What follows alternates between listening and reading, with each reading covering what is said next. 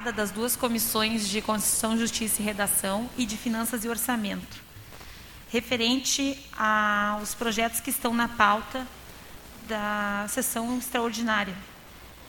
E são os projetos, exclusivamente os projetos 280, que dispõe sobre o regime próprio de previdência social do município, pré-visteio, e o 282, que dispõe, altera a lei complementar municipal 5.231 de 2011, que dispõe sobre o regime jurídico dos servidores públicos estatutários. Então, esses são os projetos que nós recebemos ontem do, do Executivo. Nós tivemos uma explanação enquanto vereadores, mas decidimos em reunião, então, abrir para esclarecer sobre os pontos que existem nesses projetos.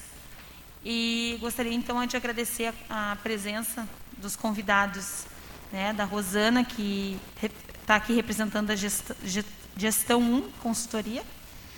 A Graziela do CISME, também toda a equipe do CISME aqui, que também foram convidados. Também foram convidados o Conselho Municipal do Pré-Visteio, mas não se faz presente.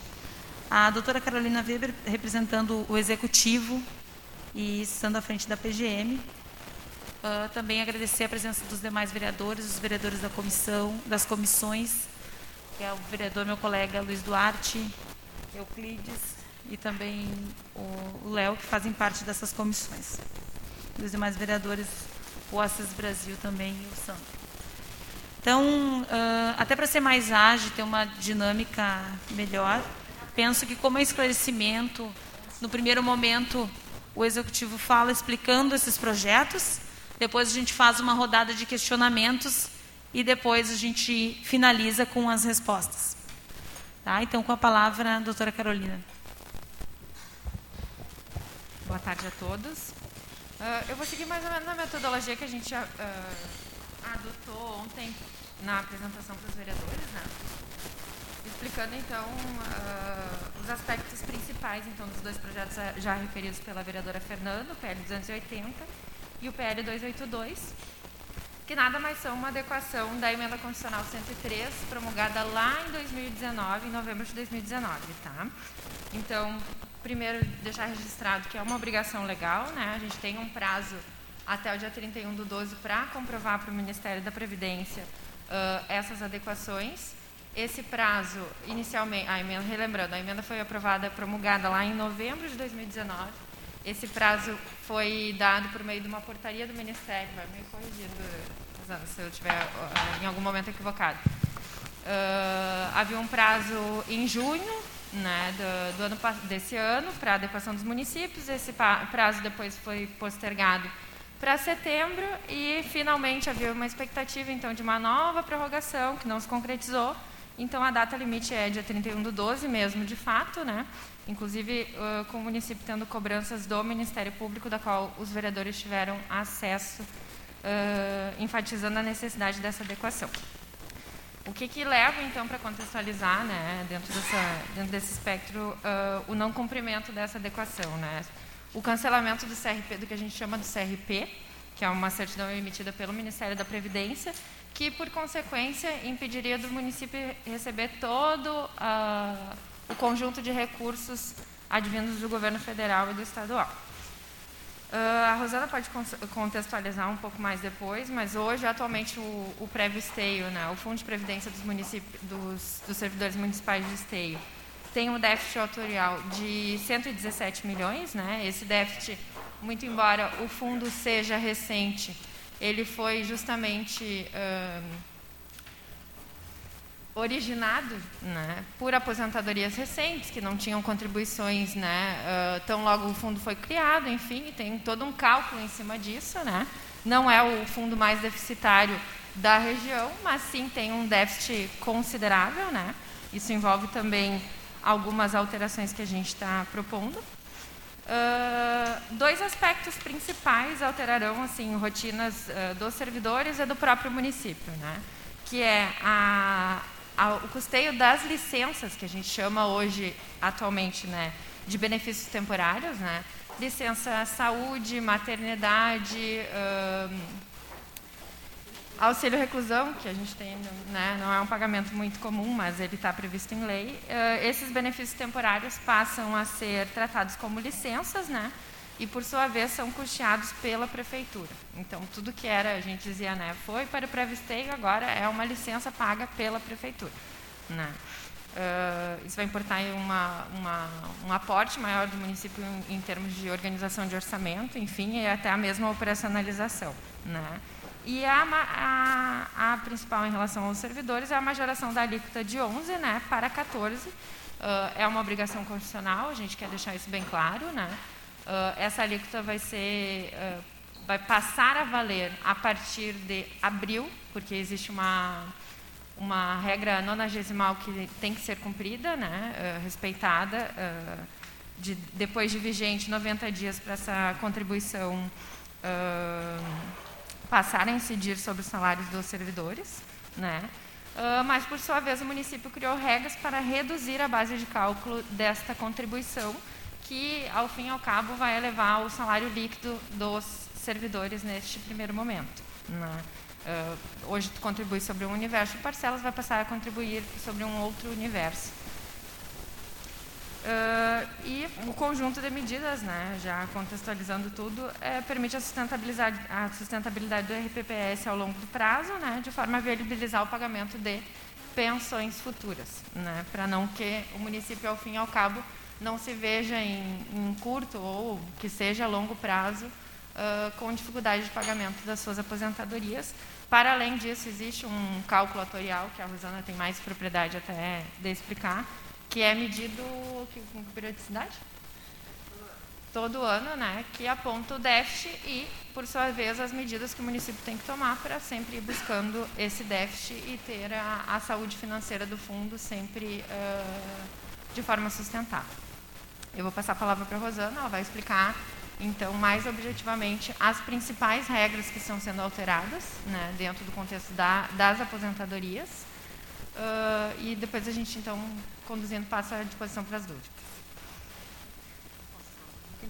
É, boa tarde a todos. Né? Meu nome é Rosana, eu sou advogada da Gestora Consultoria, já uma empresa que tem no seu escopo mais de 20 anos de assessoramento em regimes próprios.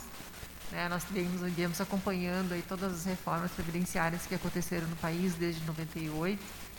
Uh, e essa reforma da Previdência, a emenda constitucional 103, ela foi um pouco diferente das demais. Então, as demais ditavam as regras de aposentadoria né, e as demais dispositivos, e automaticamente os municípios eram obrigados a cumprir. Essa foi um pouco diferente.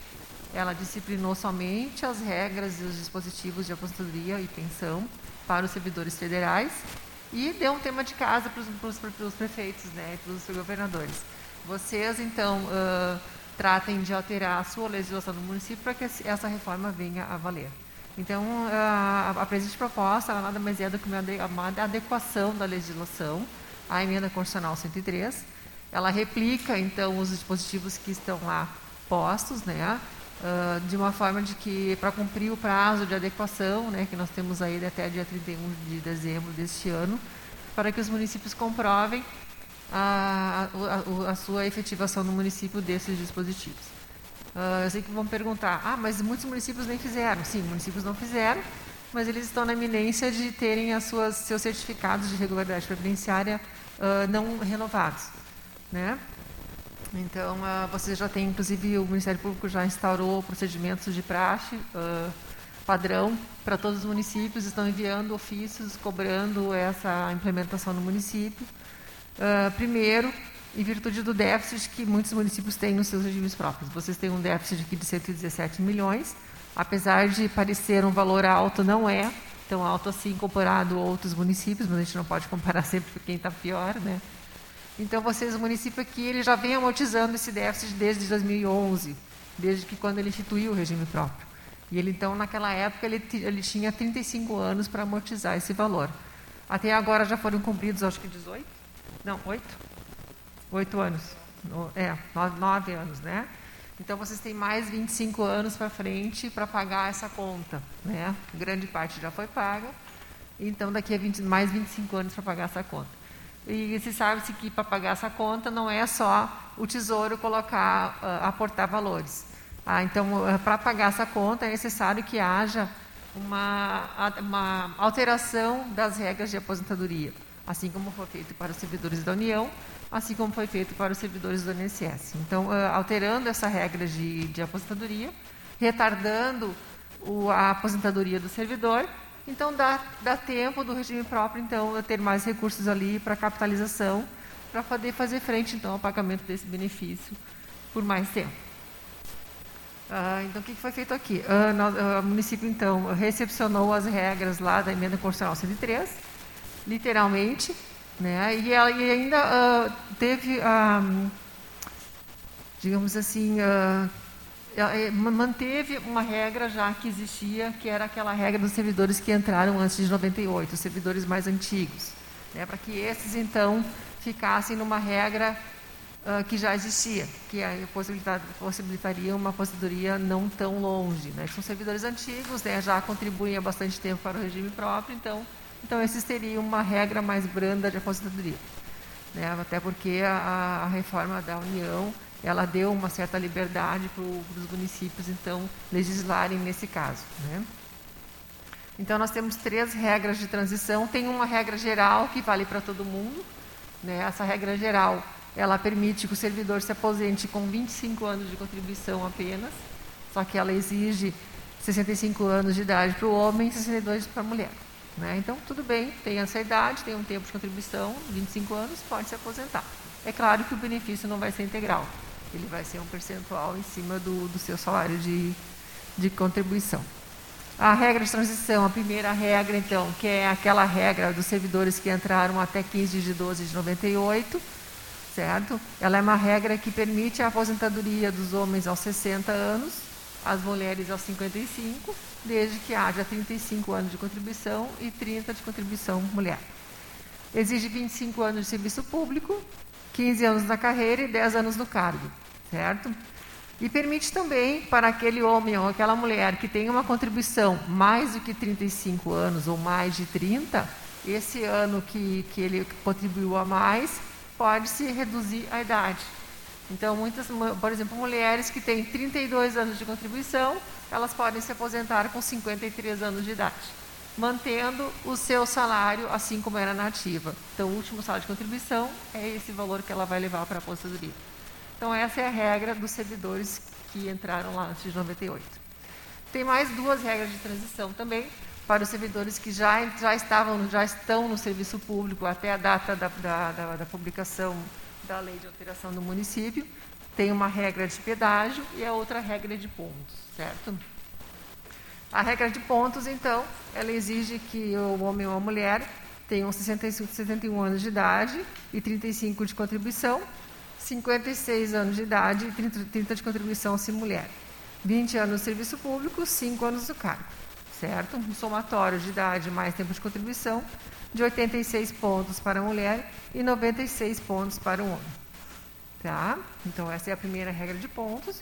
E a segunda regra é uma regra de pedágio. Essa regra de pedágio, ela diz que o homem aos 60 anos de idade, 35 de contribuição, ou mulher, 57 anos de idade, 30 anos de contribuição, com 20 anos de serviço público e 5 anos de cargo, e mais um pedágio de 100% do tempo que, falta, que na data da publicação da alteração da lei municipal faltava para atingir o tempo mínimo de contribuição. Então, essa regra, ela permite que o salário também seja pago conforme o seu último contra-cheque. Né? Basicamente, com relação a benefícios, era isso. Né? A contribuição ela aumentou de 11% para 14%, porque a contribuição dos uh, servidores federais assim foi alterada lá na emenda, e o município foi obrigado a contribuir, então, instituir a alíquota mínima de 14%. A Constituição diz que a contribuição dos servidores municipais tem que ser igual ou superior à dos servidores federais. Então, se manteve igual 14%. Né? Uh, os benefícios temporários, como a doutora Carol já falou, os uh, auxílio-doença, salário maternidade, vão passar a ser pagos pelo município, então, o município vai acrescentar esse ônus na sua folha mensal, vai aliviar o, o, a, a, obrigação do, do PREV, né? o PREV não vai mais precisar pagar esses benefícios, o que também aumenta, contribuirá para aumentar então as suas reservas para os benefícios futuros. Né? Então o presente projeto então ele é ele é extremamente salutar para o regime próprio, né? com vistas a manter a sua capacidade de pagamento de benefícios e honrar os seus compromissos.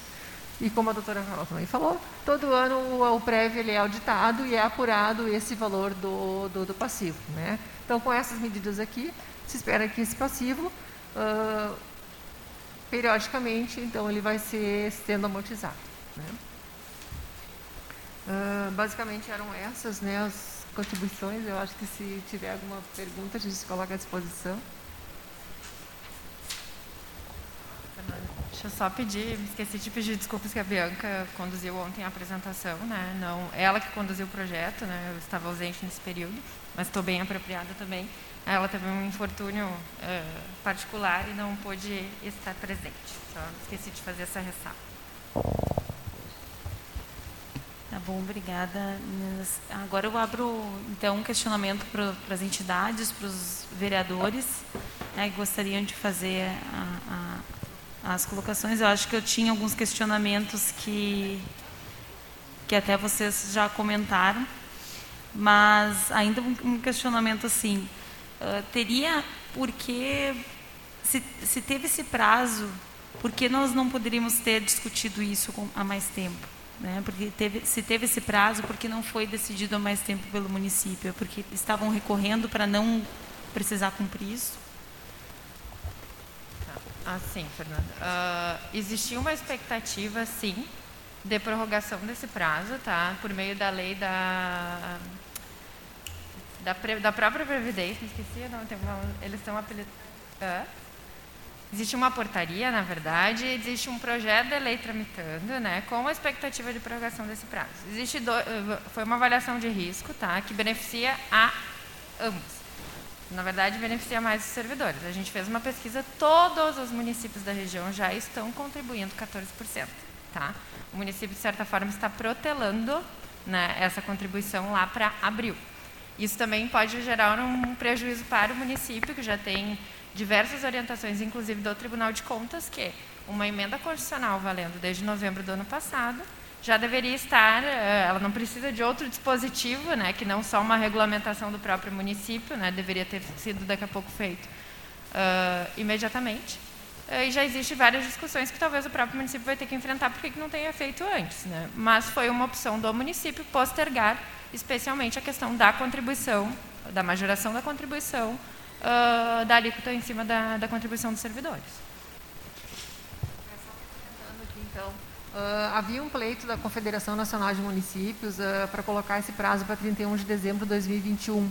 Ele foi submetido, então, ao CONAPREV, que é o Conselho Nacional de Previdência, que as decisões desse CONAPREV são enviadas à Secretaria da Previdência, né, para referendar, inclusive, a emissão de portarias.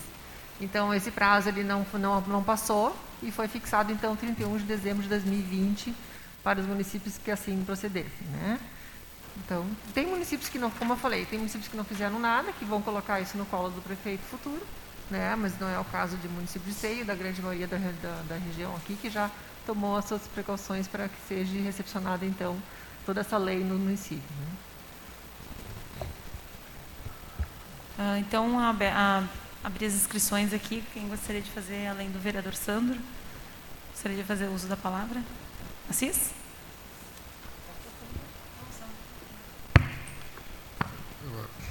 Boa tarde a todos. Obrigado, vereador Fernando, os vereadores, a procuradora aqui, representante da empresa, também para consultoria do município, a Grazi, o CISME e as funcionários da casa. Eu tem três perguntas, Carol, até porque eu reforço, embora a Fernanda tenha aqui colocado, porque dessa situação uh, uh, nesse momento, sem uma, uma ampla discussão, né, confesso que é um, uh, por ser um, um, uma pauta que a gente entende ser constitucional, não temos nenhum óbice sobre essa questão dessa pauta e do exercício dela. O que me faz, uh, desde ontem para cá, quando eu recebi a notícia do projeto, eu fui pesquisar. Uh, pesquisei Canoas, pesquisei São Leopoldo, pesquisei Sapucaia do Sul. Uh, tanto São Leopoldo quanto Canoas, o projeto ele é idêntico ao nosso projeto aqui de esteio. O que me fez é que nós temos dois modos operantes. Ou estipula-se de um formato de 14%, né, o teto, ou se segue a tabela do RGPS, que foi o que Sapucaia fez, escalonando os valores, cobrando mais daqueles que ganham mais e menos daqueles que ganham menos. E eu trouxe o projeto até para sugerir a, a, ao olhar do executivo, porque eu entendo que o projeto é constitucional, não vou entrar no mérito dessa questão. Né? A opção é nossa de seguir uma tabela ou outra. Né? Eu entendo assim, eu quero ser corrigido se estou errado. Né? E até para usar de exemplo, uh, uh, permite um, trecho aqui do, do, do, do artigo do parágrafo 2 né, o inciso primeiro aqui, ele remete aqui o, o, o ITA aqui, uh, que até R$ 1.045 a redução é de dois pontos percentuais. Ou seja, aquele trabalhador que ganha um salário mínimo, né, ele vai ter o benefício de pagar 9% em vez de 11%. Né? Ou, ou uh, uh, 12, isso, desculpa. Uh, 12%. Então, ele escalona aqui de uma forma que, entendendo a Constituição, entendendo a necessidade, e aí tem que se ver o cálculo autorial, provavelmente provavelmente foi feito um cálculo autorial em cima disso aqui, medindo que, né, em cima daqueles que a gente vai cobrar que ganham mais, a pessoa, a pessoa ganha 15 mil reais, vai pagar 16%, em vez de 14%. Né? Então, eu vejo que, no meu modo de ver, não indo contra o propósito que a lei tem que ser aplicada. É, é constitucional e tem que ser executada, e a gente tem também um déficit aí de 117 milhões, que eu entendo muito bem. Mas eu entendo, como eu sou muito justo na questão de justiça, assim, do trabalhador que ganha pouco e o trabalhador ganha muito. Não é muito, mas é justo. Mas é que se poupe aquele que ganha pouco e se cobre daquele que ganha mais. Se puder, não sei, não sei se tem a possibilidade de analisar desses dois formatos. Sim, e, e esse é umas, doutora, só para concluir aqui. A senhora citou ali antes também a questão da, dos profissionais, da questão do, do, tempo de serviço, 62 anos, 65 anos para os homens, isso, né? Isso não vale para os profissionais da área da educação, né? É 5 anos a menos, correto? Cinco anos. Então, ou seja, tem, não, a senhora não citou ali, eu, eu lembrei é. onde o, doutor, o nosso prefeito falou, então, para os profissionais da educação, a idade é reduzida em 5 anos, tanto para mulheres quanto para os homens. Que a gente tem, a maioria, mais de 50% dos nossos colaboradores aqui no município são da área da educação, né? E aí uma questão que a doutora Carolina comentou, que eu fiquei em dúvida e queria entender, que é a questão que vai aumentar o valor líquido em cima do cálculo que vocês fizeram, e de repente explicando com maçãs para mim, para esse leigo aqui, para me entender como, como funciona esse cálculo e, e, realmente qual é o benefício que o, que o, que o, que o nosso funcionário vai ter. São essas três perguntas. Ah, sim. Tá. Uhum. Eu, primeiro, eu me solidarizo com o pensamento do vereador. Uh, é claro que a, o debate, a discussão sempre ela agrega, né? Eu acho que ela, ela, ela acrescenta. Mas nesse caso, uh, como é, se trata apenas de uma recepção de uma norma constitucional, o debate todo ele já foi esgotado lá na, no, no Senado e na Câmara. Né? Os 14% já, já foi esgotado, as regras também essa regra da segunda, a terceira regra de transição, ela foi enxertada no final da votação por pressão dos servidores. Eu acho que ele, ele se esgotou lá a questão desse debate das regras. Então, o que, o que está recepcionando aqui é ipsis literis o que diz a reforma lá do federal, né? Sim. É. É, tá. Uh, tabela, uh, professores também tem redução de 5 anos na idade e no tempo de contribuição, ficou preservada a regra, né, desde que comprove que esteja em efetivo exercício de magistério. Com relação à tabela progressiva, sim, a Constituição nos permite, uh, ela previu ali que os municípios poderiam fazer uma tabela progressiva de contribuição previdenciária. A gente também procura sempre ver o que, que o município vizinho fez, o que, que né, na região o pessoal está fazendo, mas é cada um tem a sua realidade. O município de Esteio tem um grande número de servidores que recebem valores baixos. Né? A média salarial do, aqui no município de Esteio ela é extremamente baixa. Uh, o que, que o Ministério nos exige?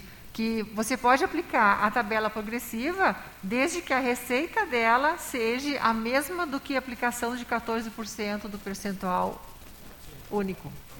É, Então, assim, nós iríamos fugir um pouco do pessoal, de repente, que recebe até um salário mínimo, mas haveria uma sobretaxa daqueles que recebem entre 1 e 2, né, para equiparar a receita dos 14%. Então, se colocasse, digamos, 12% para quem ganha até um salário mínimo, já vamos ultrapassar os 14% para quem ganha entre 1 e 2 ou 3, porque a grande massa dos servidores está ali.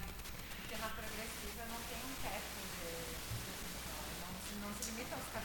Não, ele vai até 22. Vai, vai até 22. Até que eu tenha uma. Até 22, até que, até, até que a receita se qualifique. Então, é, essa, foi feita essa projeção, tá? Embora, né, a, não, a gente entregou no material vários estudos todos feitos pela gestoria, né? Uh, e foi feito, assim, a, a, a, projeção com a alíquota progressiva, porque, obviamente, o município queria ter esses dois cenários, e foi, em cima, baseado no, no, no fator salário, perfil de salário do município de Esteio, e, uma, e matematicamente em relação ao cálculo autorial. A doutora Carol já falou antes também. Apesar do aumento do percentual ter sido significativo, de 11 para 14, a base contributiva diminuiu. Então, a receita, ela pode ter até diminuído, porque não, foi, não, não se permite mais a, a previsão de, de, incorporações de, vocês tinham aqui de RET-RET, função gratificada, não pode se mais incorporar essas vantagens, então elas não vão ser mais tributadas. Então, ela vai sair da base de contribuição, o percentual aumenta, mas a receita vai dar mais ou menos, pode até dar menor do que antes com a contribuição de 11, porque a base contributiva ela vai diminuir bastante. Né? Então, tem esse outro fator aí também que uh, dificulta a aplicação de uma tabela progressiva. Mas isso não é um estudo estanque. Ano que vem, fazemos uma nova simulação de como ficaria uma tabela progressiva. Isso aí não é uma coisa que vai valer para sempre. Não, ele, a todo ano essa tabela ela é refeita. Ela pode ser aplicada de acordo com o comportamento uh, da massa salarial dos servidores. Né? Então,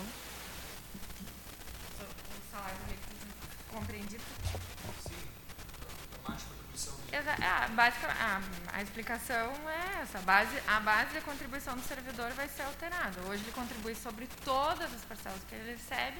Hoje a lei ela define parcelas permanentes e parcelas provisórias. Ele vai basicamente contribuir sobre as parcelas permanentes.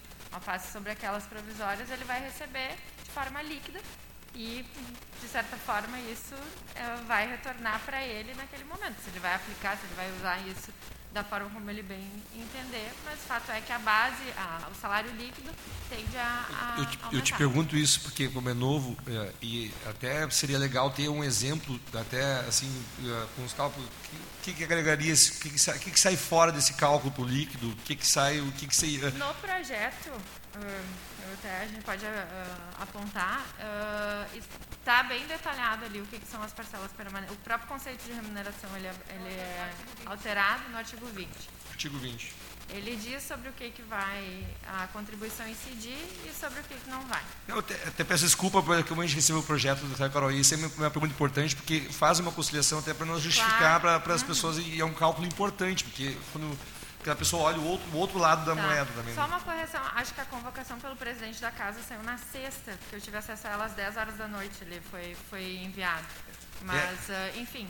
É que a pessoa, quando entende que vai aumentar 14%, não vê esse outro lado, eu falo da questão do recebimento líquido, que claro. é o que importa para o trabalhador, que é o que ele vai receber lá na fonte. Né? Sim, sim, sim, sim. É, são, só para contribuir até para os mais ouvintes e os colegas ouvirem aqui, são as diárias, a ajuda de custo, a indenização de transporte, o adicional de férias, o auxílio para diferença de caixa, a licença prêmio convertida em pecúnia, o salário família, o abono de permanência, outras parcelas de caráter indenizatório. Por fim, as vantagens também em caráter temporais, como retribuição do exercício, função, direção, chefia, assessoramento, etc. É isso. Não, obrigado. Não foi nada, não. Assis. Boa tarde a todos e todas. Ah, importante, muito importante essa, esse debate hoje. Pena que, que só vem acontecer neste momento, praticamente no dia da, da votação. Mas, enfim, eu quero fazer um comentário. Nós temos no Brasil todo mais de 5 mil municípios, né? O governo. Baixa um projeto de lei e deixa essa conta para os municípios, né? Quantos e quantos municípios com certeza não aprovarão esse projeto? Essa, esse aumento aí para 14, por conta que as câmaras, né, são têm é um poder independente e, e com certeza de 5 mil e pouco tenho certeza que muitos municípios não vão não vão aprovar. E como é que vai ficar isso aí? Mesmo que os prefeitos encaminhem, e outros talvez que até os prefeitos não, não tenham essa intenção de encaminhar esse projeto. Mas, enfim, eu tenho uma pergunta aqui de uma funcionária, ela faz a pergunta seguinte, a CIS pergunta sobre as mudanças. Se quando negarem as perícias do pré-visteio, vai aceitar pedido de recurso ou parece, segundo ela, que suprimiram este artigo?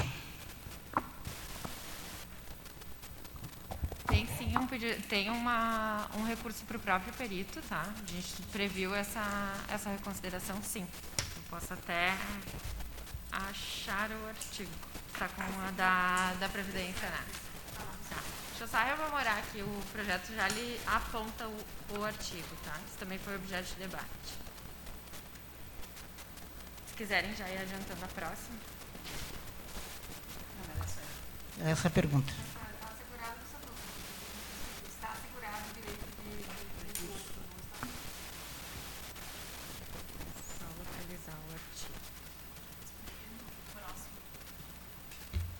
Acho que os vereadores já tiveram um momento com o governo. Eu quero me pronunciar após a representação dos servidores.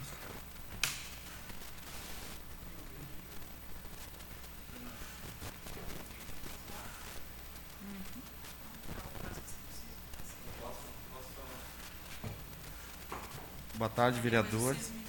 Boa tarde, boa tarde, Cisme. É, Assis, só para colaborar, tu tens razão, tem que passar pelo legislativo de cada cidade mas uh, não sei se foi dito antes o que, que pode acontecer. Já foi dito aqui, já foi explicado. É, então, assim, ó, esse é o grande risco né, das punições aqui previstas, inclusive no despacho do Ministério Público, aquela pasta que a gente recebeu ontem, né, que, no caso, podendo resultar em imposição de sanções aos entes federativos, como suspensão de transferências voluntárias de recursos pela União impedimento para celebrar acordos, contratos, convênios ou ajustes, bem como receber empréstimos, financiamentos, avais e subvenções em geral de órgãos ou entidades da administração direta ou indireta da União, e suspensão de empréstimos e financiamentos por instituições financeiras federais. Bom, isso é praticamente engessar um município e não permitir que ele continue é, se administrando de uma forma correta. Né? Então é impossível que um, um gestor de um município haja com a irresponsabilidade de se adequar a uma lei constitucional e pagar o preço, e isso o cidadão vai pagar o preço junto, né, de todas essas suspensões aqui que o município fica impedido, né, doutora? Sim, mas numa, numa democracia, a, a, o legislativo ele tem, né, sua, sua, as suas funções a, por lei, né, de votar ou não votar, não. O, o, legislativo não tem obrigação, né? E sim, claro, entendi ali bem a tua colocação, é, o, né? Mas que, que, que é complicado vir uma, uma lei de sim, cima para é, baixo é, e deixar a responsabilidade para os municípios. Então democraticamente, então, tu tem razão. É, cabe ao município ou, ou à Câmara Legislativa escolher se vai votar ou não votar. Mas também cabe a ela assumir as responsabilidades de não votar. Né? E isso vai prejudicar o município, certamente. Já acho que já foi citado pelos demais colegas, São Leopoldo já mudou, Nova Santa Rita já mudou, Sapucaia já mudou. Era isso, era para contribuir isso. Tá, assim só para retomar, tá? O artigo 151G, parágrafo 1 tá? 151. Isso. 151, parágrafo 1 Uhum. Servidor que discordar em 151G, servidor que discordar da conclusão da perícia médica poderá interpor o pedido de reconsideração no prazo de três dias.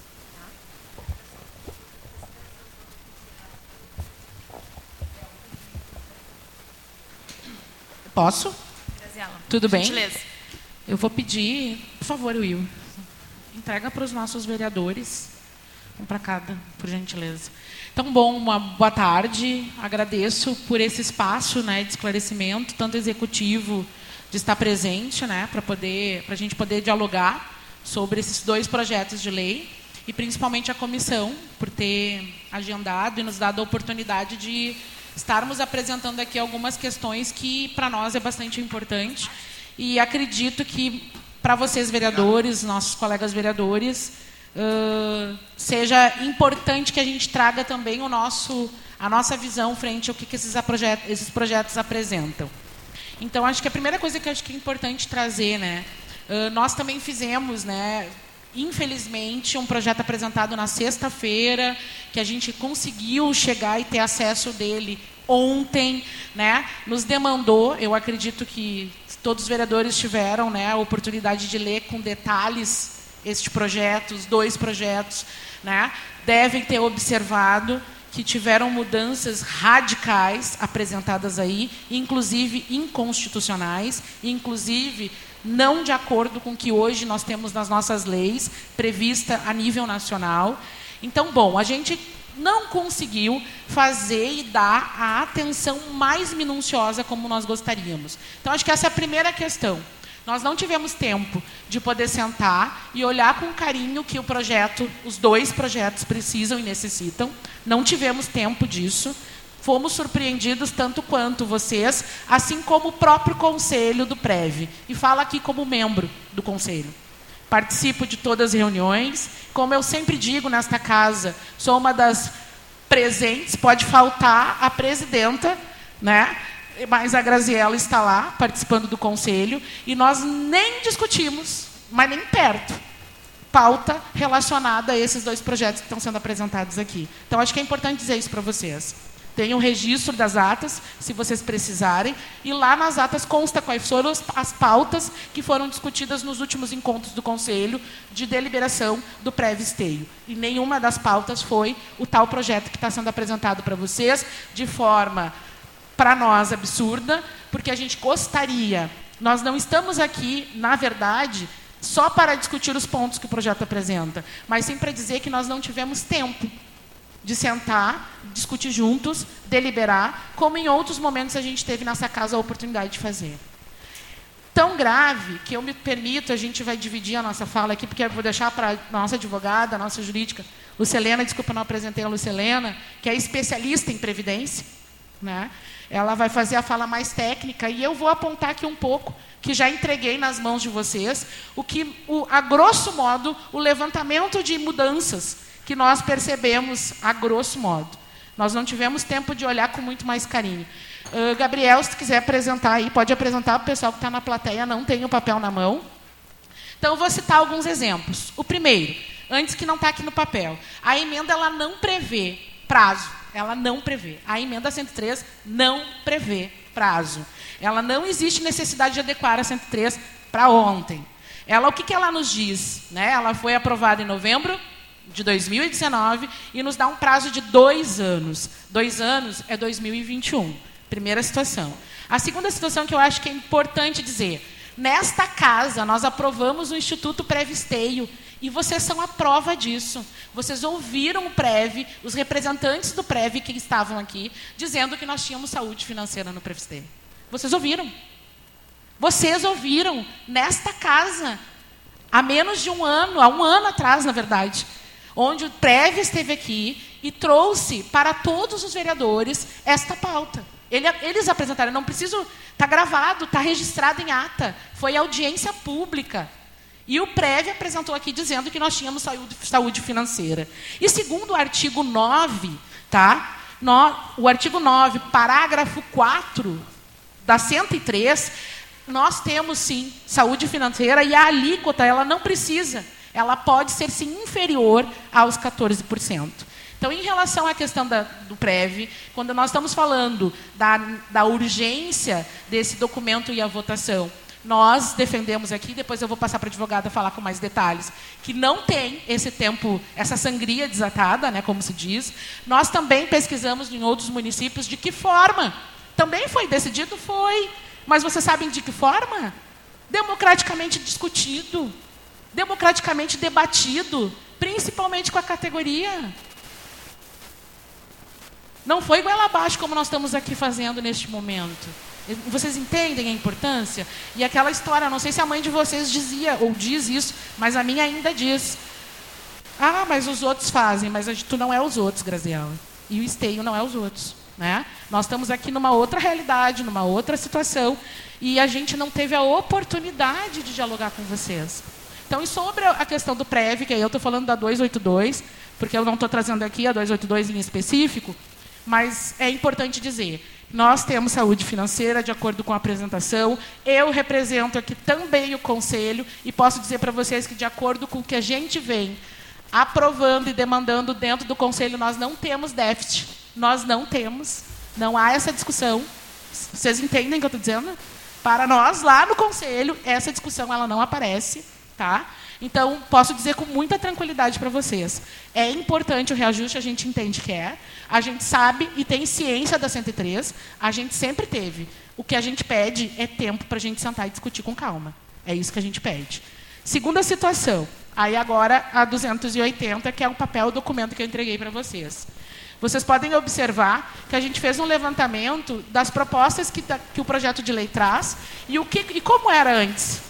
Então, ali, por exemplo, projeto de lei do 280 traz o artigo 103 falando do triênio, onde todos os demais afastados no período, considerando suspende a contagem cujo prazo ficará automaticamente protelado até que o implemento do efetivo exercício. O que, que significa isso?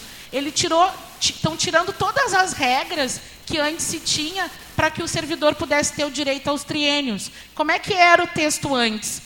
Somar duas faltas, duas penalidades com advertência, sofrer pena de suspensão, completar um, uma falta não justificada. Tinha critérios para definir isso, havia critérios para essa definição. E a gente traz e faz o pedido para os vereadores que atentem às mudanças que estão sendo feitas e por que, que estão sendo feitas. E o porquê que a gente entende que não é dessa forma que nós devemos aprovar essa lei. Segunda situação, segundo exemplo, trazendo uma referência ao quinquênio. O texto da proposta de lei diz que as licenças para tratamento de doença profissional ou em decorrência de acidente de trabalho, o servidor perde a contagem se ele sofrer acidente de trabalho. É isso que está propondo esse projeto de lei que deixe de contar para quinquênio acidente de trabalho. A segunda questão, terceira questão, artigo sobre férias, que para mim é um dos mais graves, gravíssimos. Olha o que, que traz a proposta do projeto de lei. Será pago ao servidor, por ocasião de férias, independente de solicitação, o acréscimo constitucional de um terço que será efetuado até dois dias antes do início do respectivo período. Na hipótese de férias parceladas, o servidor perceberá o acréscimo constitucional proporcional ao período de férias gozado. Parágrafo 2. A remuneração de férias ocorrerá, a remuneração de servidor fizer jus na época do gozo. E o pagamento da remuneração de férias não será antecipado, será realizado sim em exercício e blá, blá, blá. Como é que é hoje? O servidor será pago ao servidor por ocasião das férias, independente da solicitação, re, a remuneração e o acréscimo de um terço. E é isso que diz hoje a lei maior. Hoje, na ausência, né? Da, do, do, de algo que diga, eu trago lá o texto da CLT, que diz que todo empregado terá direito anualmente ao gozo de período de férias sem prejuízo na sua remuneração. E a empresa, o local, que tem como obrigação, pelas regras de férias, realizar o pagamento das férias pelo menos dois dias antes de colaborar e iniciar esse período, se ela não fizer isso, ela tem que pagar o salário em dobro. E pasmem, nós já temos colegas que entraram em férias e só receberam um terço, sem essa lei estar sendo aprovada. E a lei em vigor diz remuneração e um terço. E a nova lei, o novo projeto, que daqui um pouco vocês vão votar, propõe só um terço.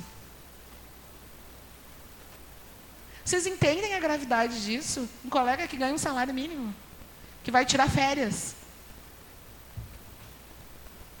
Seguindo.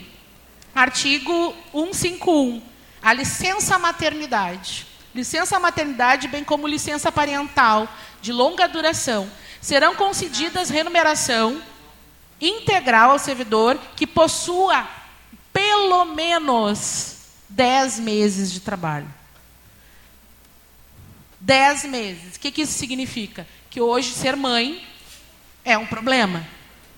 Ter filhos é um problema. Porque se eu estou trabalhando no município há seis meses, por exemplo, e vou entrar em licença maternidade, eu não vou ter, eu posso ter direito à licença, mas sem ser remunerada. Então a gente aponta, sim, nós apontamos. Por que, que a gente aponta? Quero refletir. Hoje nós somos a maioria na educação, nós somos a maioria na saúde, nós somos a maioria na assistência, nós somos a maioria nos grandes espaços da, da, do município. Hoje as mulheres, né, as que e aí eu não tiro também o fato dos homens, que também acabam acontecendo os adotantes, enfim. Né? Depois, o mesmo artigo que foi citado, e aí, Assis, já respondendo a tua questão, e respondendo a questão da servidora, o artigo 151E e G trazem duas questões. Consta na lei somente a perícia médica com mais um retorno e com menos, com menos um profissional. Isso diz lei, o artigo 151E. E o 151G diz, no parágrafo 4, ao servidor que possua menos de 12 meses, 12 meses consecutivos de efetivo, exercício, a licença por incapacidade temporária para o trabalho será concedida sem remuneração. Então, o cara, se ele se machucar, se acontecer alguma situação, aconteceu uma enfermidade, pegou uma gripe, atestou, lascou-se. Se ele tem menos de 12 meses de trabalho, está lascado. E aí eu vou apontar. O que, que nós perdemos? Nós perdemos a junta médica, CIS. Porque pelo pré-visteio, quando o perito te dava um laudo e tu retornava e ele repetia te dando o mesmo laudo, o servidor tinha direito, Assis, a pedir junta médica. A outros médicos, não ser aquele que fez a avaliação, de poder fazer a avaliação e dizer se permanece liberado ou tem que permanecer como licença. Então, nós perdemos, no pré-visteio, nós tínhamos direito à junta médica. E, por fim, o plano de carreira que está incluso no pacote. Né? E no plano de carreira do magistério, então, artigo 18, a proposta é auxílio-doença, benefício por incapacidade de licença por incapacidade temporária para o trabalho ou licença para tratamento de doença profissional ou de decorrência de acidente de trabalho, mesmo sem prorrogação. Não tem tempo, não tem prazo. O que, que hoje a lei diz do plano de carreira? Que implica em suspensão de contagem do tempo o exercício para fins da progressão por tempo de serviço, licença para tratamento de saúde, que somados excedam os 90 dias, mesmo em prorrogação. Tem prazo, tem número, tem, tem uma quantidade específica definida nesse momento. E nós estamos aqui falando do plano de carreira do, do magistério. Artigo 28. Acidente de trabalho é novamente o problema aqui nesse artigo. De novo, o servidor, a professora, o professor, o profissional lá, o servente, a merendeira, a secretária, a equipe diretiva vai ter que pagar caso sofra um acidente de trabalho que a gente sabe que dentro da escola é muito recorrente. Diz o quê? Tiver gozado do auxílio doença, benefício de incapacidade, licença por incapacidade temporária para o trabalho ou licença para o tratamento de doença profissional ou em decorrência de acidente de trabalho por um período superior de 30 dias. Isso significa que não fará jus à licença por desempenho. Então, esse profissional, se machucar, tiver um acidente de trabalho, ele perde o direito de ter a licença por desempenho. O desempenho dele está relacionado à licença de trabalho. E o artigo 43, que será pago ao profissional do magistério por ocasião de férias, independente da solicitação em acréscimo constitucional, um terço. Repete a mesma situação dos demais servidores, sendo que o professor aparece aqui o parcelamento na hipótese de férias parceladas, o profissional do magistério perceberá acréscimo constitucional proporcional ao período, o pagamento da remuneração de férias não será antecipado e será realizado com exercício estivesse, e assim vai. Então, eu quero dizer para vocês, colegas, uh, e senhores vereadores, né, que nós temos sérios, sérias mudanças sendo apresentadas nesse projeto de lei, que não foram apresentadas aqui por, a, por hora, mas a gente fez questão de pontuar, porque o que a gente quer dizer que a gente precisa sentar para conversar. Nós vamos precisar sentar para conversar. E a gente vai precisar ter a sensibilidade dos senhores vereadores desses projetos não serem aprovados. Eu vou passar para a advogada concluir. Tá, por favor, só para depois esclarecer, porque já estamos aqui, já é 16 horas, tá, para a gente Desculpa, só para pontuar, bem no final, na última folha, eu trago três pontos, quatro pontos, que é a gente, ok, está apresentada a lei complementar, a gente entende de algumas necessidades, eu tenho entendimento disso, a advogada tem, todos nós temos. Mas, assim, radicalmente, algumas mudanças foram apresentadas, radicais, e aí a gente passou quatro anos sentando na mesa de negociação com o prefeito, quatro anos, sentando, dialogando, e a gente falou sobre a remoção, que os colegas estão implorando, ok, vai me remover, mas me dá um tempo para mim me organizar. Não é assim, amanhã tu te apresenta na SMAD porque tu não trabalha mais aqui. Havia tido um acordo interno. Que bom, veio uma, uma alteração complementar, mas não foi proposto isso para estar registrado. A segunda questão, cargo classista. A gente vive dizendo aqui, e em outros lugares nós somos 3.250 servidores. Eu sou a única cedida. Eu sou a única profissional cedida para o sindicato. Nós não temos nenhum por cento dos servidores representados dentro do sindicato. E uma das nossas reivindicações é que pelo menos se mantenha 1% da categoria representada dentro do sindicato. Que não se tem. Hoje não se tem. Hoje a Graziella, vocês têm dois assessores cada um.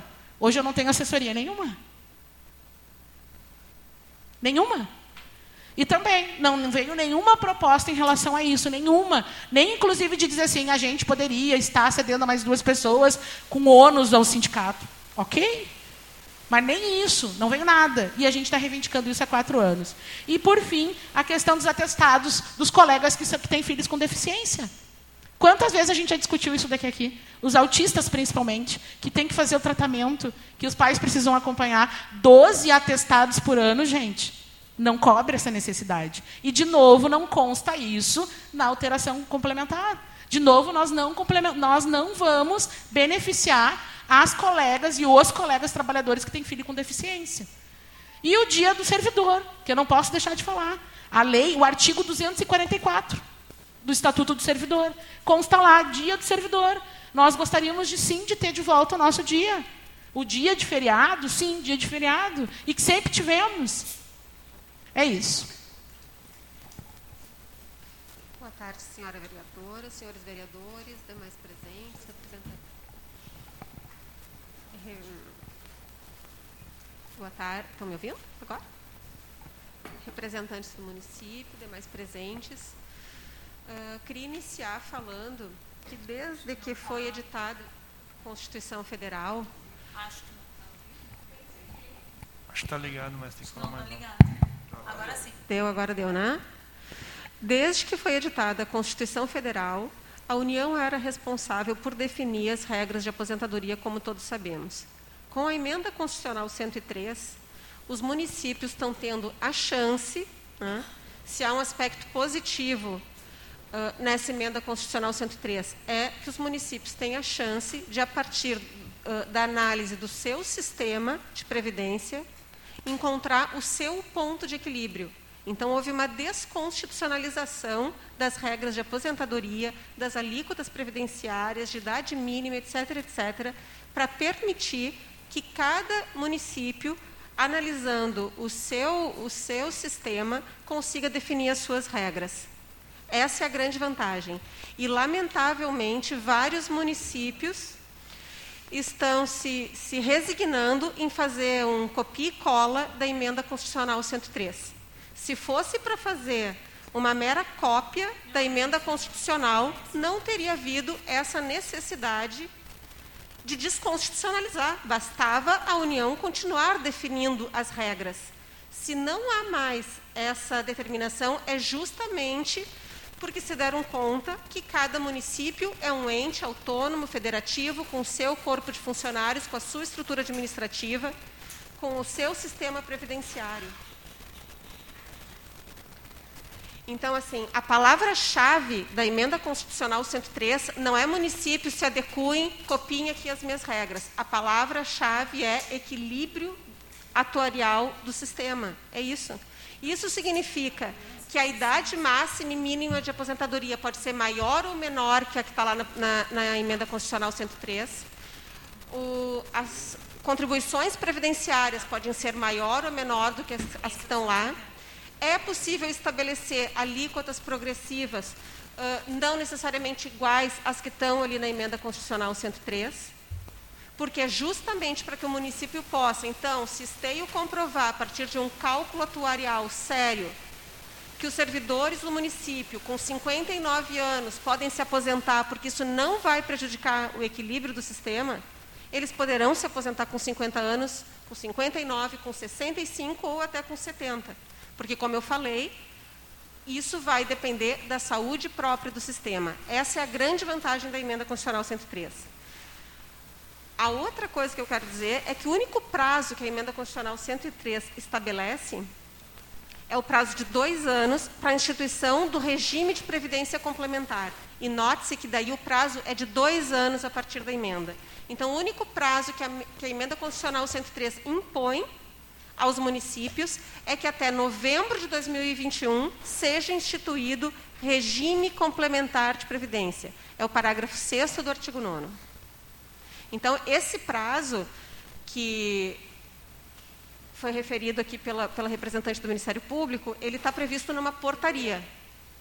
Uh, PGM, desculpa, né? E, mas que também serve de, de fundamento para o ofício que o Ministério Público encaminhou, né? Estranhamente, porque o, Ministério Público, que é o fiscal da lei, deveria sim era ter entrado com uma ação para uh, que fosse julgada inconstitucional essa portaria. Porque o que nós temos é uma portaria regulamentando a Constituição Federal. Todos nós aqui sabemos que portarias elas não criam e não impõem obrigações. Então é absurdo presumir que uma portaria esteja estabelecendo um prazo para a Câmara de Vereadores. O que, que, é isso? Onde é que está a autonomia do legislativo do município de esteio? Se vai permitir que uma portaria regulamente a Constituição e que se queira dar vazão aqui hoje para isso. Lamentável que se o Ministério Público não fez isso, que o município não tenha feito isso, porque o município poderia ter entrado com uma medida lá em julho, quando foi estabelecido esse primeiro prazo, poderia ter entrado com uma ação para barrar esse absurdo dessa portaria do Ministério da Previdência. Agora, ainda que fosse se dar consequência para essa portaria, e não vamos questionar daí a inconstitucionalidade dela, vamos dar consequência porque a gente não quer correr o risco de diminuir a receita do município. A vereadora aqui já falou do prazo, porque em dois dias tivemos mais de um ano para tramitar um projeto e aí se manda de um dia para o outro. Mas ainda que assim fosse, a determinação do Ministério Público é exclusivamente para a regulamentação do artigo 9 da Emenda Constitucional 103. Esse projeto fala até desse absurdo, bom, de vários absurdos que a Grazi referiu aqui, inclusive licença maternidade sem salário que é uma aberração. Olha, nunca vi isso em nenhuma legislação. Isso está se adequando a qualquer coisa, menos a Constituição Federal. Eu vou fazer um eu corte só, porque não tem é nada, só a gente é, para a gente ser mais breve para poder responder os contrapontos, tá? Porque acho- vão surgir outros outros Nem questionamentos. todo mundo consegue ser tão breve que nem o município que manda um projeto de quando 70 a folhas de um dia para o quando outro. a retórica começa a ficar perigosa, eu acho que a gente tem que intervir, tá? Em momento algum, a- Ai, a- eu- da mesma forma como não há ah, supressão de qualquer remuneração no pagamento das férias, não existe licença sem remuneração.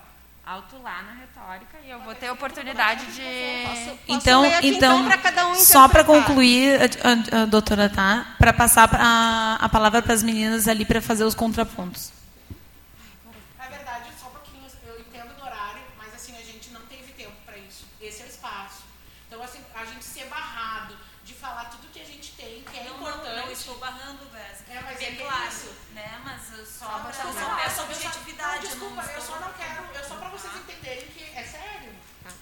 Então, assim, na pior das hipóteses, aqui, na, pi- na pior das hipóteses, se fosse se dar consequência a uma portaria inconstitucional, teria que ser no máximo para regulamentar, para expedir uma lei regulamentando o artigo 9 da emenda constitucional 103. E os projetos que estão aqui em votação assodada, eles extrapolam em muito a matéria prevista ali no, no, no artigo 9 da emenda constitucional. Então, não existe nenhuma necessidade de aprová-lo hoje. Uh, vou ler aqui, se Pode ser que a minha interpretação não esteja boa, mas diz exatamente o seguinte no artigo 151, que trata da licença maternidade. Ao servidor que possua menos do que 10 meses consecutivos de efetivo exercício, a licença maternidade ou parental de longa uh, serão concedidas sem remuneração. Talvez eu não saiba interpretar, mas não tem nenhum. Há uma grande diferença na tua retórica, mas eu vou ter a oportunidade de esclarecer depois. Pode prosseguir, doutor. Então, assim, é muito triste né, que, que uh, o município tenha tido um ano e exige agora que a Câmara de Vereadores pague a conta, aprovando um projeto sem discutir com, com a base de servidores. Uh, projetos que vão alterar significativamente, significativamente a carreira, a remuneração de todos, seja aprovado assim, de, em, em 48 horas, e que essa conta, quem pague, seja o Legislativo que vai, que vai aprovar projetos que guardam trocentas inconstitucionalidades, mas especialmente essa. Uh, uh, induzindo essa Câmara a acreditar que existe um prazo que não existe, sequer se, se for dada consequência para essa portaria do Ministério da Previdência.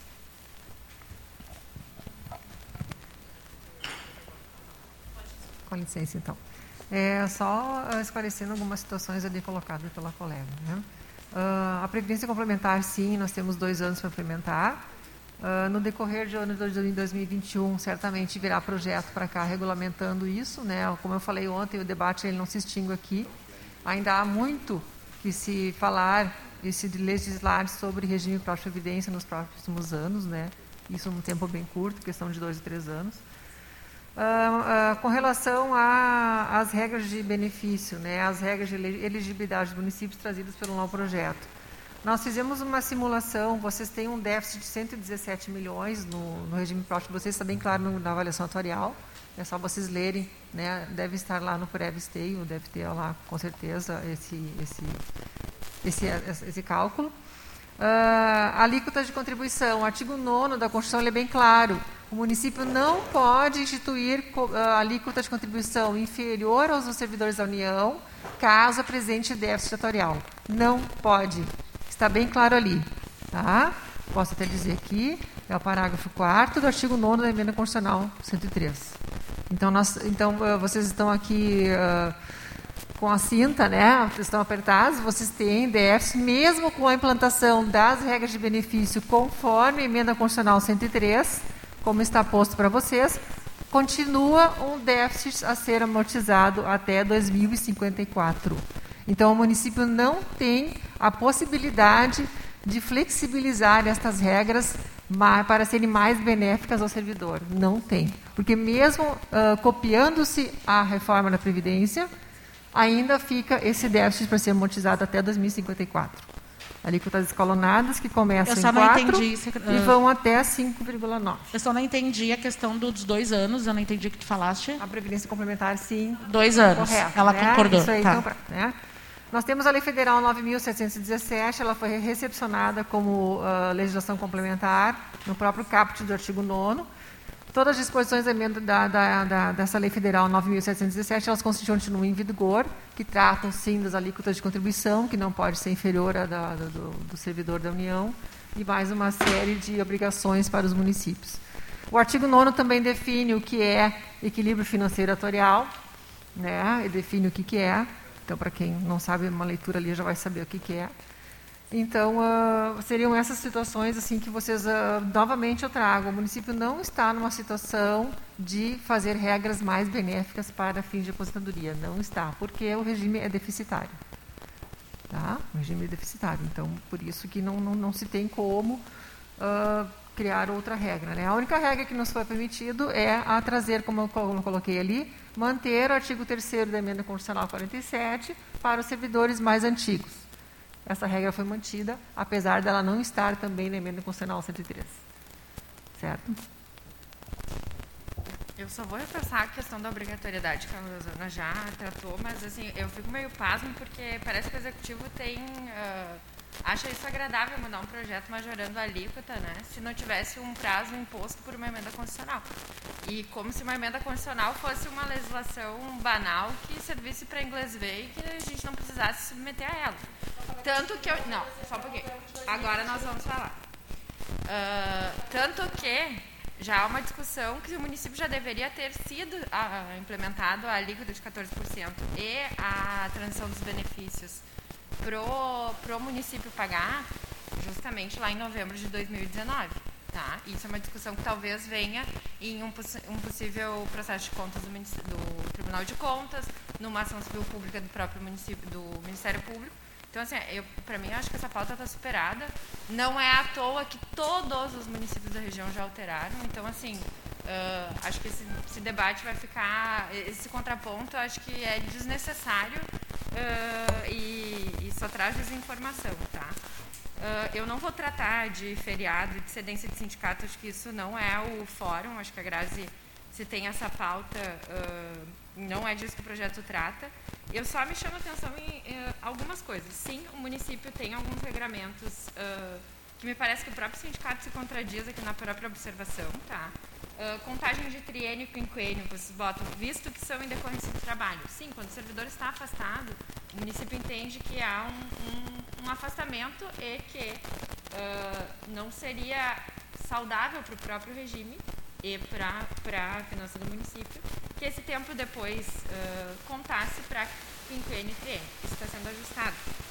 Uh, vocês trazem a questão da CLT, né? Só para lembrar que lá na CLT sequer esse tipo de benefício existe. Sobre as férias, tá? As férias, uh, só para ficar bem claro, ninguém está tirando a remuneração de férias. Isso é a coisa mais absurda que fosse se imaginar, tá? Uh, eu vou trazer o próprio exemplo da Câmara hoje. A Câmara, quando os servidores saem de férias aqui, que que é, qual é a grande diferença, tá? Adiantar a remuneração do mês de férias ou só pagar os terços daquela remuneração. Ao passo quando o servidor uh, volta de férias, ele segue com a remuneração do mês normal. Hoje a Câmara de Vereadores faz dessa forma, tá? Isso é um pedido da própria SMAD de vários servidores, porque isso causa uma desorganização financeira para o servidor. Porque quando ele volta de férias, ele trabalha aquele mês praticamente sem receber, porque ele antecipou. É quase quem tem uma organização, enfim, financeira consegue de alguma forma uh, enxergar isso de uma forma melhor a ponto de não se atrapalhar no mês que ele volta. Mas volto a dizer, os servidores da Câmara recebem da mesma forma como a gente está propondo. Se adianta somente o terço e a remuneração segue o mês que ele está trabalhando. Tá? Se eu estou sendo didática ao explicar, mas qualquer servidor da Câmara hoje consegue explicar isso para vocês. Tá? Que inclusive não é, a Câmara se submete ao Estatuto dos Servidores do Município de Esteio, uh, que não está com essa adequação, está sendo proposta essa adequação só agora, mas a Câmara já paga a margem do próprio Estatuto, tá? Por uma questão, enfim, nós não se desconhece quando é que foi, foi feito essa, esse modus operandi. Na prática, o servidor não vai ter prejuízo nenhum, é só isso que fique claro, tá? Seria um absurdo o município estar tá tirando remuneração uh, nas férias. Uh, da licença gestante, a doutora conhece legislação previdenciária, nada mais está se pronto que uma carência de contribuição, tal como é no regime geral. Tá? Uh, situações que está querendo se evitar. Tá? Um, vou dar um exemplo na prática. Tá? O servidor fez um concurso público, assume enquanto gestante, né? entra automaticamente em licença, goza do, do valor do regime próprio, né, que hoje vai passar a ser pago pelo município, uh, enfim, determinado período ainda que falta ali uh, do período da licença, retorna e pede a exoneração. Esse servidor ele não contribuiu com a força de trabalho nem para o regime, nem para o município, nem para o regime próprio, que agora não vai ser mais essa licença, e gozou automaticamente uma, uma, uma licença maternidade sem ter contribuído um real, né? Me parece que é bem justo isso, né? No regime geral já é dessa forma, isso se chama carência de contribuição. Não se está tirando remuneração de licença maternidade. É, é um absurdo também reproduzir uma fala dessa. Hum, junta médica, doutora, está garantindo sim o direito à revisão. Hoje o índice de, de revisão pela junta médica é baixíssimo, tá? Porque já tem um médico perito que é pago pelo município de Esteio avaliando o servidor ali, se está garantido sim o direito ao recurso uh, para esse próprio médico. E volto a dizer, é um perito, nosso perito é super especializado, também presta serviço para o INSS. Uh, eu acho que dos pontos que eu anotei era esse. Hum?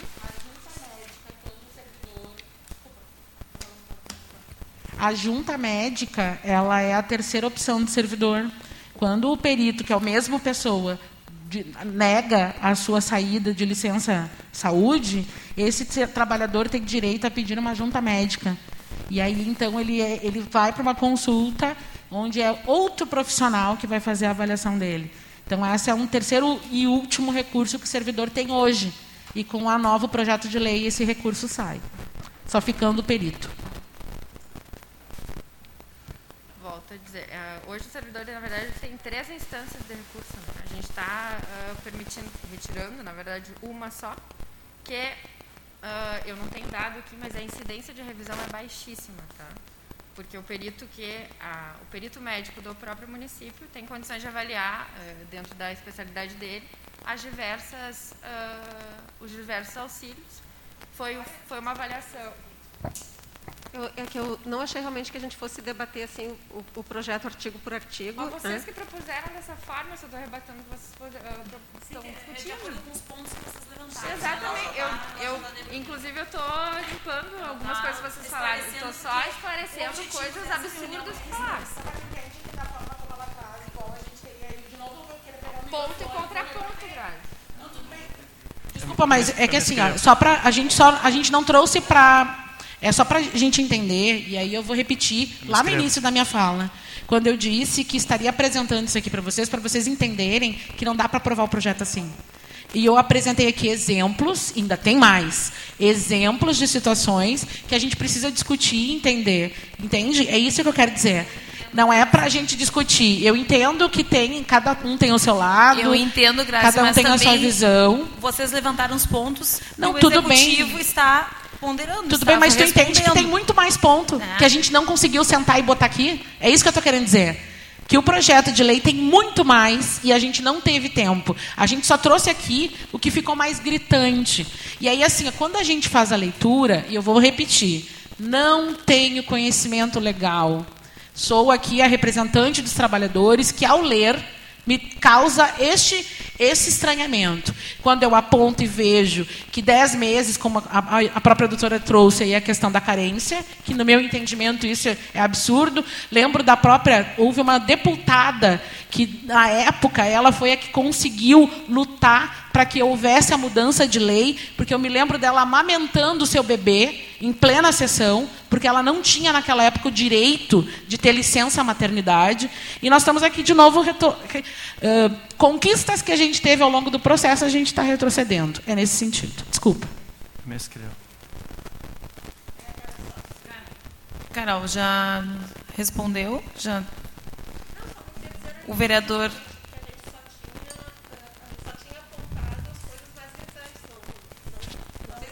Ok.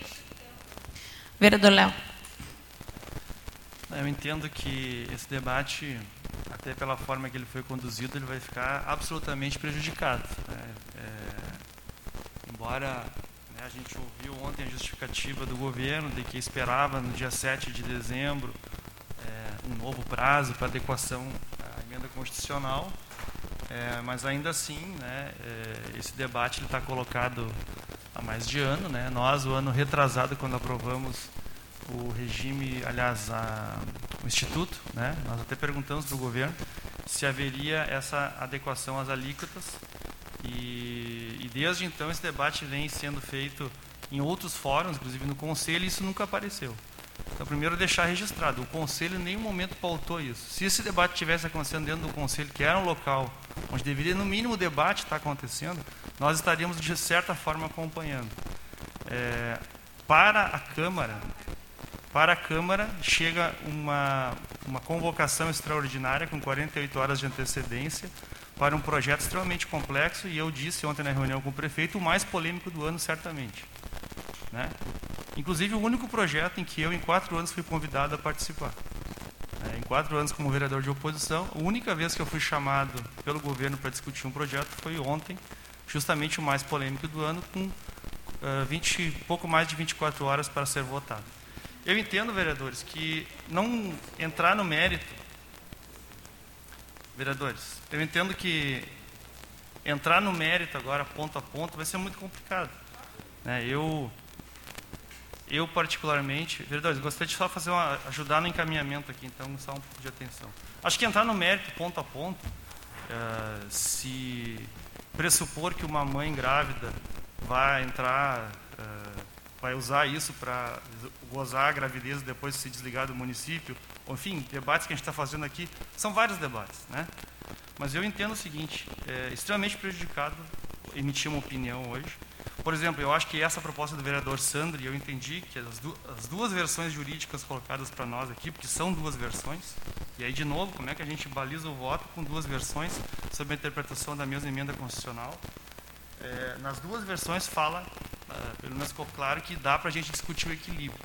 Pensar que, uma vez aprovada essa lei ano que vem, vamos fazer uma proposta escalonada, não. A gente conhece, a gente sabe, uma vez que vem para cá, às vezes não volta nunca mais.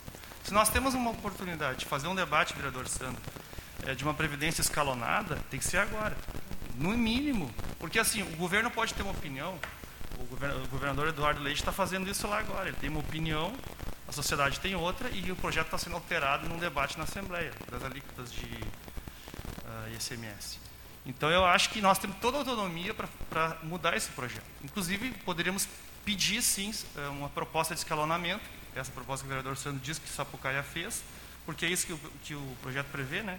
equilíbrio no sistema, e a gente avaliar se, se vai onerar quem recebe uh, a, a, remuneração média ou quem, quem recebe mais, bom, isso é justiça, justiça fiscal também.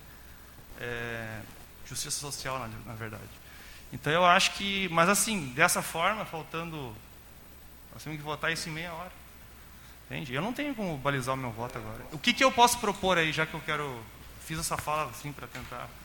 Uh, quando nós somos convocados extraordinariamente, a Câmara não tem que votar em 48 horas. Não tem. O que, que prevê? A Câmara, ela recebe e ela tem que votar. Ela não pode devolver o projeto para o governo, ela tem que votar sim ou não. Ela não pode devolver o projeto.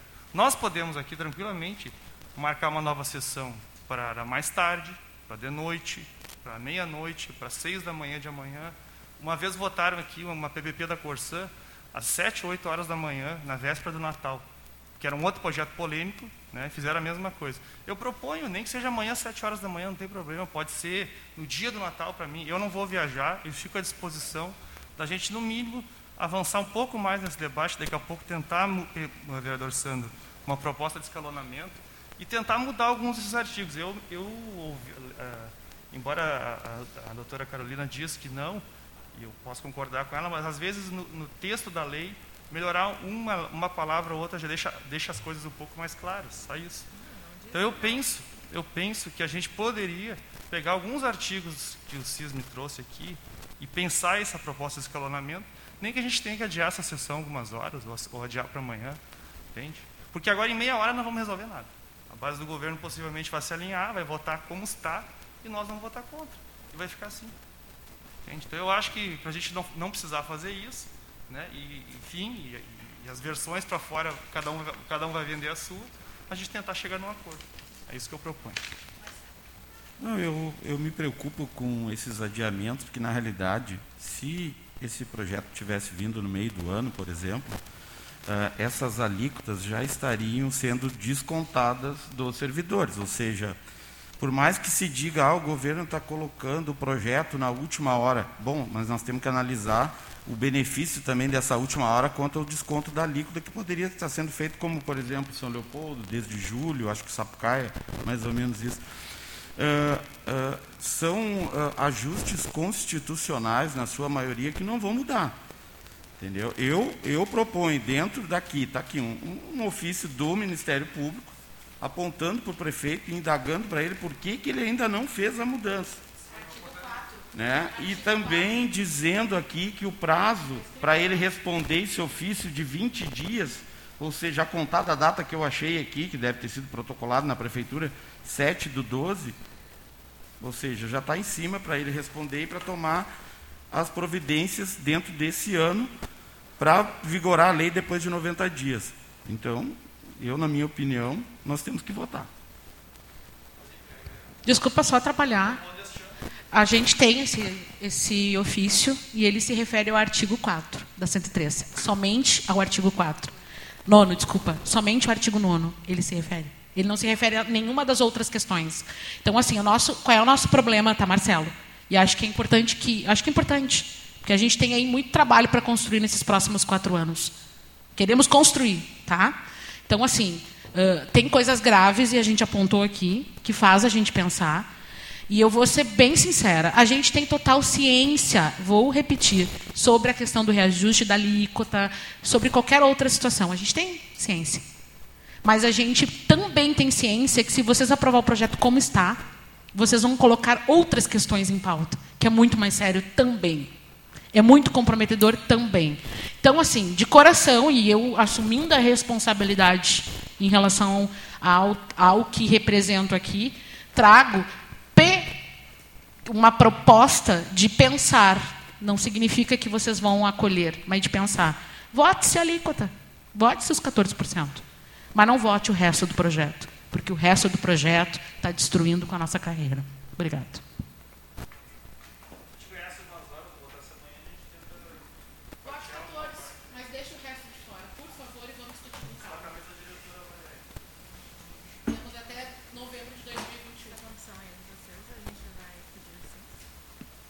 Ok, então, uh, alguns pontos né, fizeram a, as ponderações.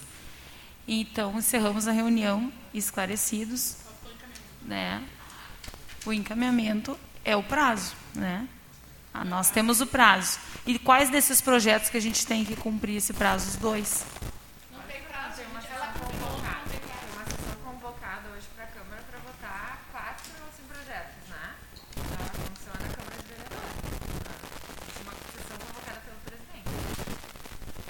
Prefeito convoca por no mínimo 48 horas. A mesa diretora define. Prefeito, Mas todos assinaram, todos os vereadores já assinaram a convocação, vereador ah. Léo. O presidente convoca a Câmara, uh, o prefeito convoca mas a Câmara. Todos os vereadores já assinaram a convocação. Não, tudo bem, mas olha só.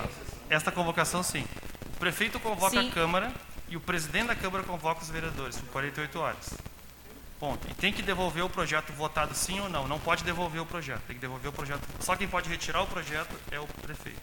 A Câmara tem a obrigação de votar sim ou não. não Mas vai... a Câmara pode sim fazer isso em três sessões, por exemplo. Como fazia antigamente quando tinha aquele. Não pode, Marcelo, não sei o que vai fazer. A Câmara pode, inclusive, adiar uma hora, pode adiar um dia. A Câmara o tem autonomia. Veio prestar os esclarecimentos. Essa mesa diretora tem autonomia é, para. É que fique bem, bem claro isso, que os vereadores não ganham dinheiro para as extraordinárias. nem está. Como é que é? Desculpa, não ouvi os vereadores o porque para ganhar. Porque não fomos questionados nisso, que cada vez que é convocada uma extraordinária se fazia um, um décimo quarto salário, não existe. Por exemplo, assim, ó, vamos supor, a gente tem quatro ou cinco projetos hoje. Se hoje tem acordo para votar dois ou três, vota os três. Os outros dois segura e vota amanhã de manhã, por exemplo. Ou vota mais tarde. Vereador. E aí, nesse tempo, tenta. tenta... O governo. Não, aí, o durante... governo.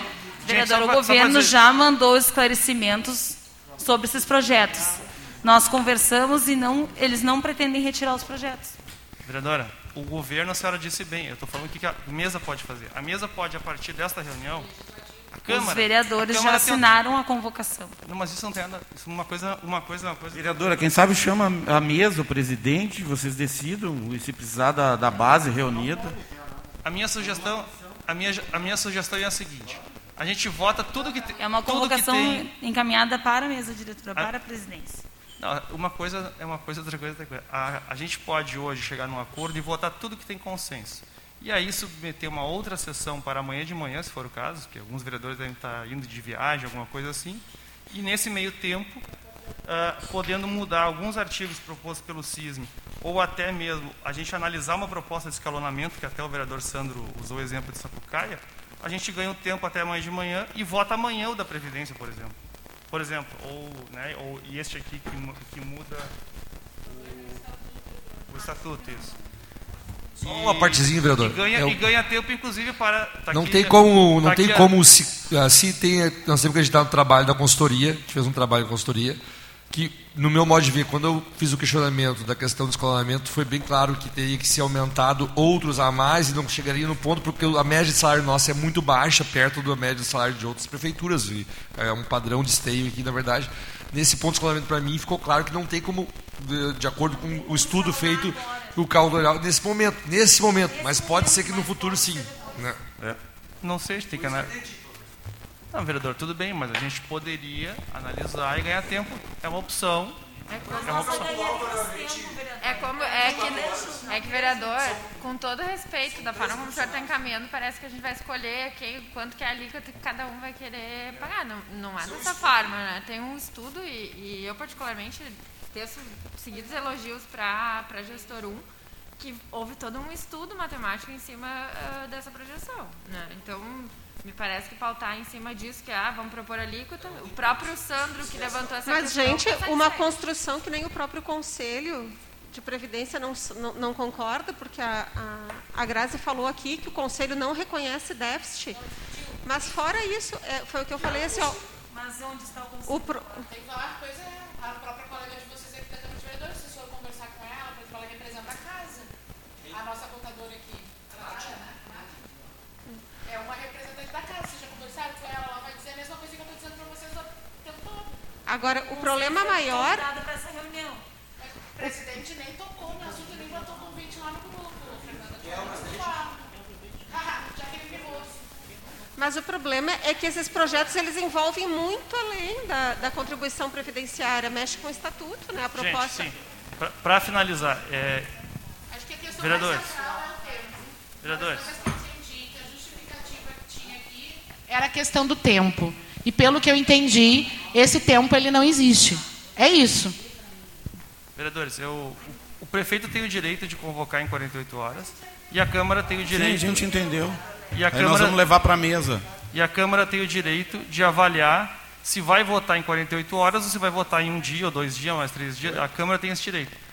Eu acho que há, há pontos de consenso, há pontos de consenso e há alguns pontos que a gente poderia eh, discutir ainda, até mesmo com o governo. Eu- ah, só que isso, isso também vai depender agora da mesa diretora.